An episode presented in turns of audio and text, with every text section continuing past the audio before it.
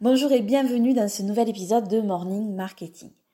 Je crois que si tu es un créateur de contenu, tu ne pourras pas dire le contraire. C'est un rude métier. Pourquoi? Parce que ça demande un effort constant de réflexion, de création et de publication. Toujours trouver de nouvelles idées, tester de nouveaux formats ou de nouvelles manières de communiquer. S'adapter perpétuellement au changement des algorithmes des réseaux sociaux.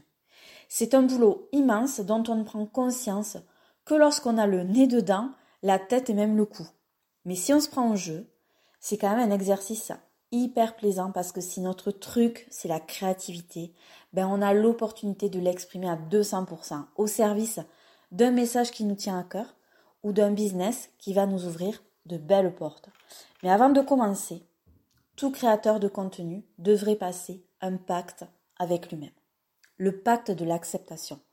Accepter que ça va prendre du temps. Prendre du temps à se faire connaître, à être mis en avant, que son message va être entendu, lu, vu. Prendre du temps à se créer une vraie communauté.